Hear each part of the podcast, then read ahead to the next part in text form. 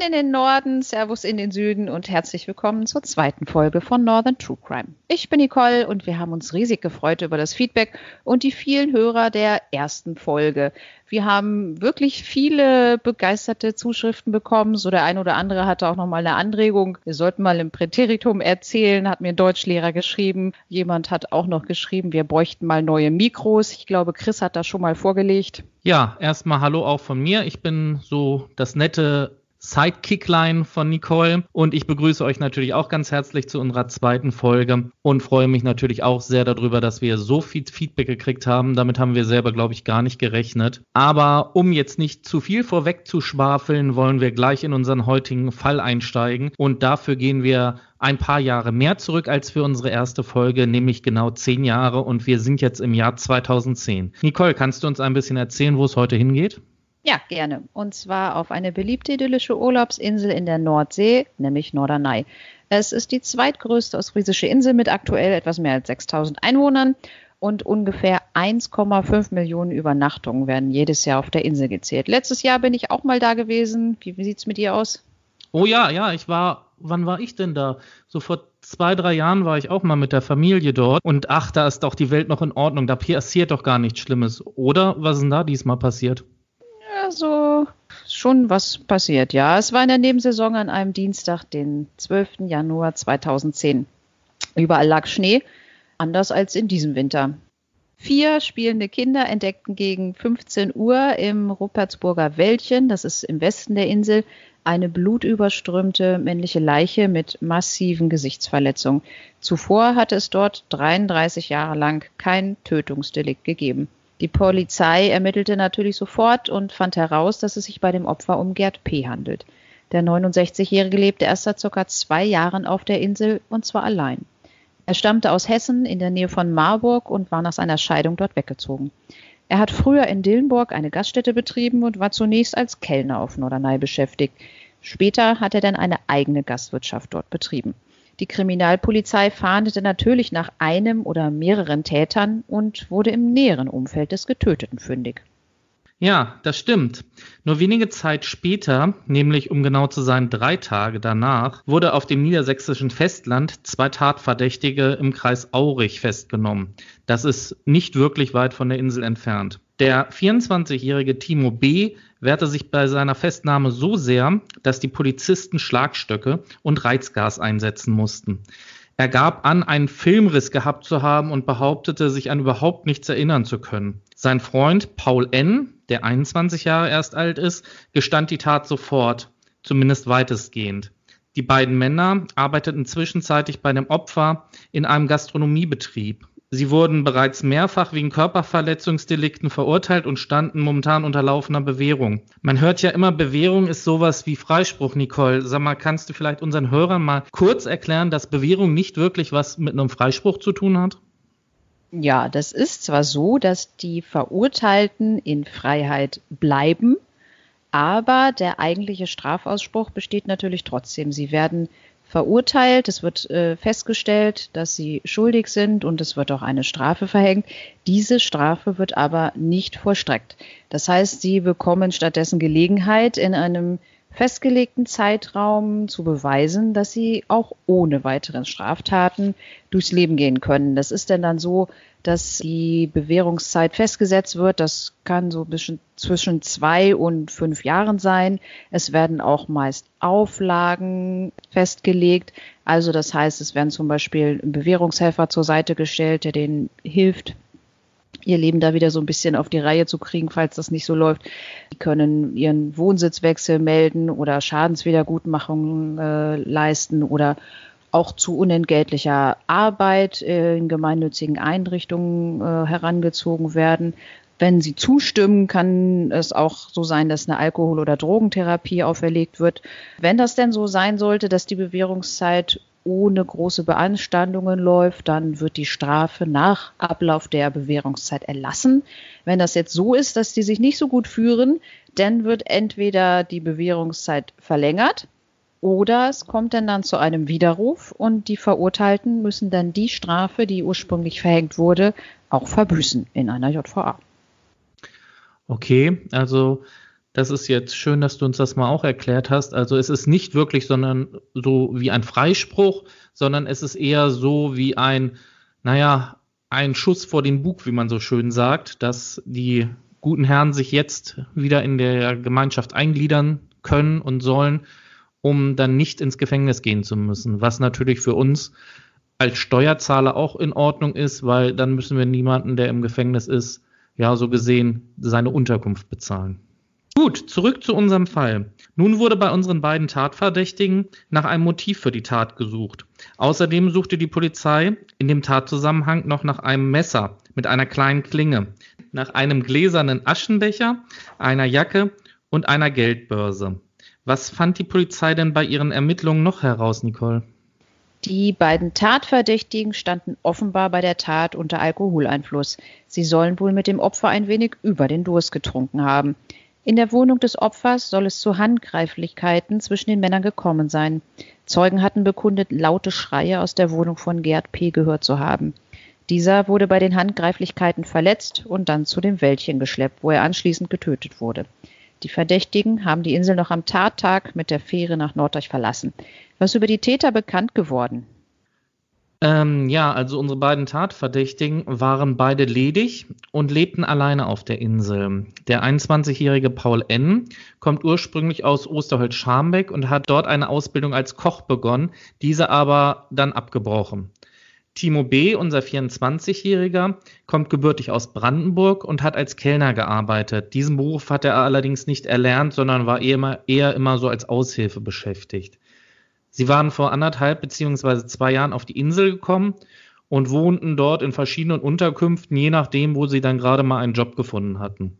Während der Inselaufenthalte kam es zu mehreren Straftaten, im, insbesondere Körperverletzungsdelikte haben sie begangen. Im September 2009 wurden sie vom Amtsgericht Norden deswegen zu den Bewährungsstrafen verurteilt, was Nicole eben schon ausgeführt hat, was Bewährungsstrafen sind. Ein 64-jähriger Nachtportier wurde von den beiden auf übelste Weise angegriffen. Auch damals gab es schon eine erhebliche Gewalteinwirkung. Der Vorsitzende Richter sagte damals über den Vorfall, dass, er, dass es Glück war, dass das damalige Opfer diese Tat überhaupt überlebt hatte. Genau, nachdem die Ermittlungen abgeschlossen wurden, erhob die Staatsanwaltschaft Aurich Anklage wegen Mordes vor dem Landgericht Aurich.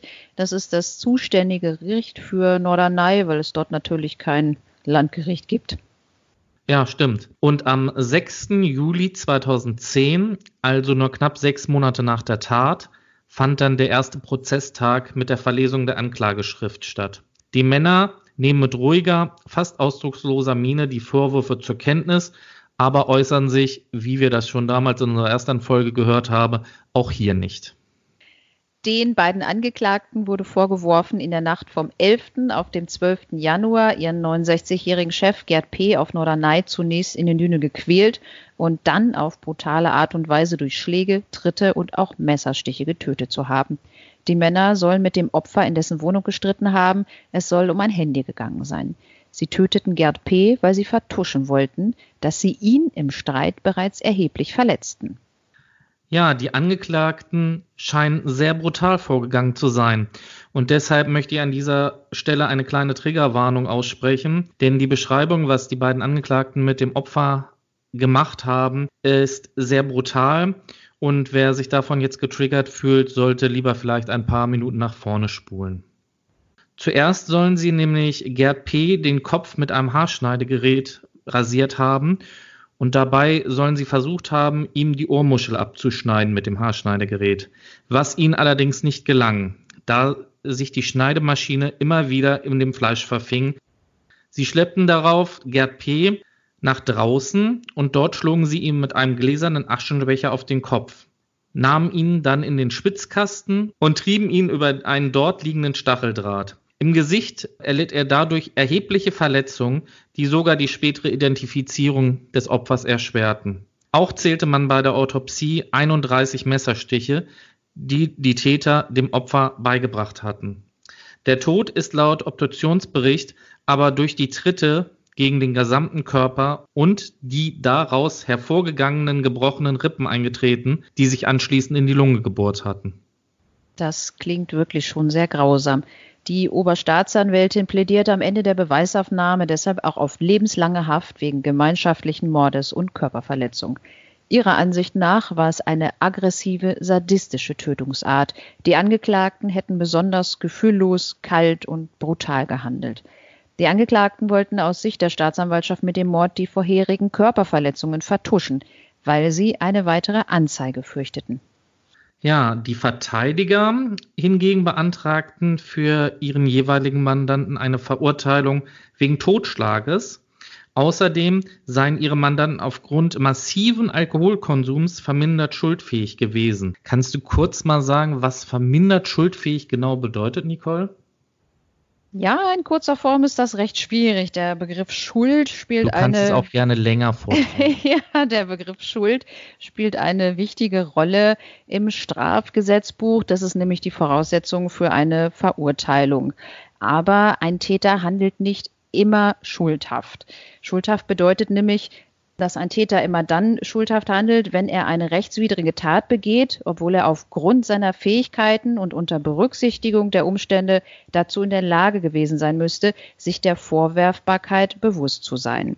Es gibt da jetzt zwei Begriffe, einmal die Schuldunfähigkeit und die verminderte Schuldfähigkeit. Auf die Schuldunfähigkeit kommen wir vielleicht mal in einem späteren Fall. Das ist nämlich zum Beispiel, wenn der Täter noch nicht das 14. Lebensjahr vollendet hat, dann ist man also komplett schuldunfähig und kann gar nicht verurteilt werden.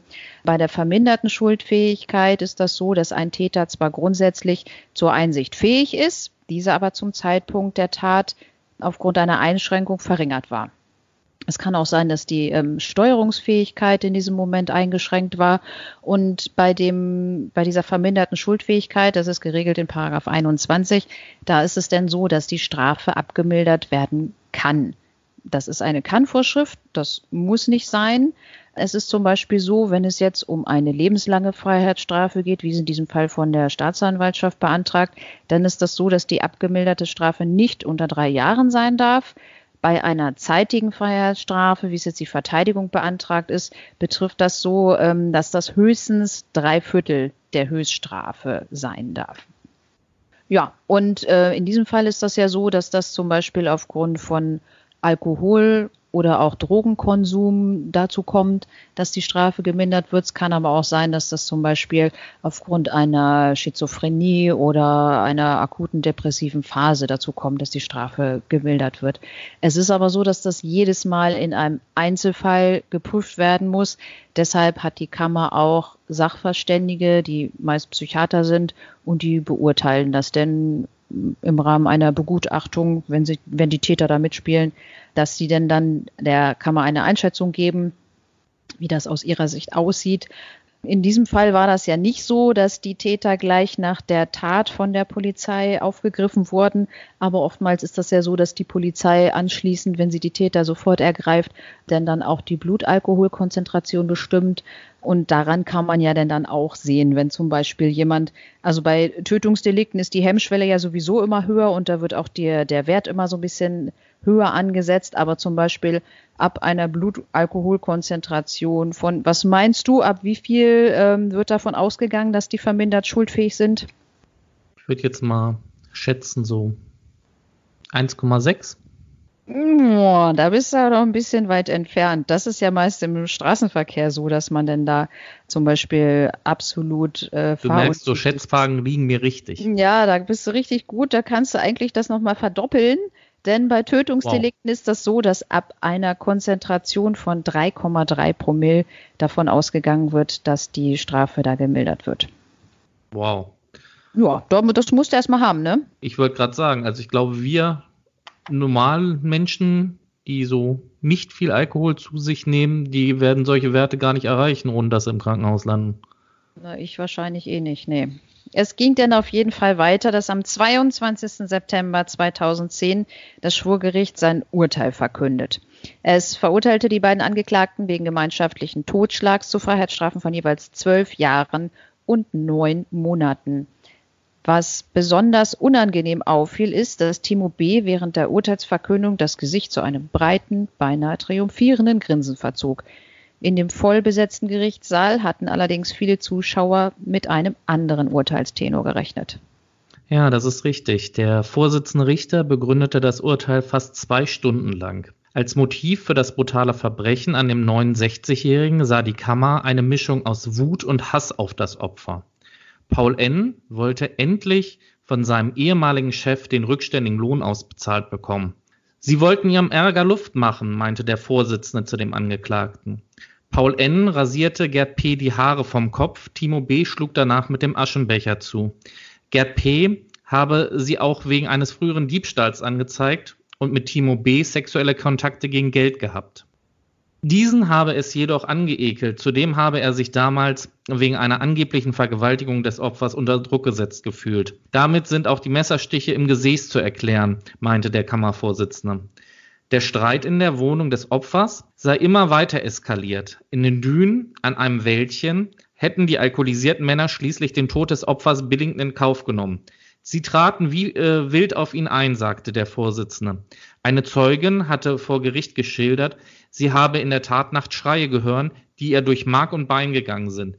Wenn ich immer sowas lese, dann frage ich mich immer, wenn ich so etwas höre, warum verständige ich nicht die Polizei? Das ist mir immer unbegreiflich.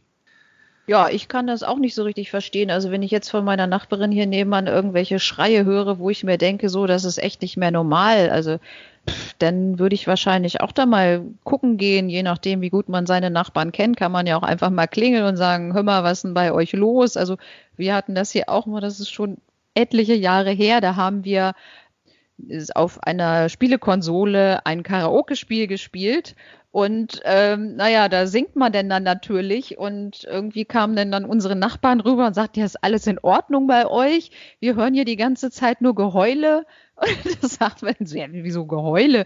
Wir singen hier und das, ach so, das ist Gesang. Ja, denn äh, singt mal weiter, wir haben uns schon Sorgen gemacht. Aber das äh, verstehe ich eigentlich auch so, dass man vielleicht, wenn man gute Nachbarn hat, denn dann wirklich mal sich so ein bisschen drum kümmert und mal die Augen offen hält, was da passiert.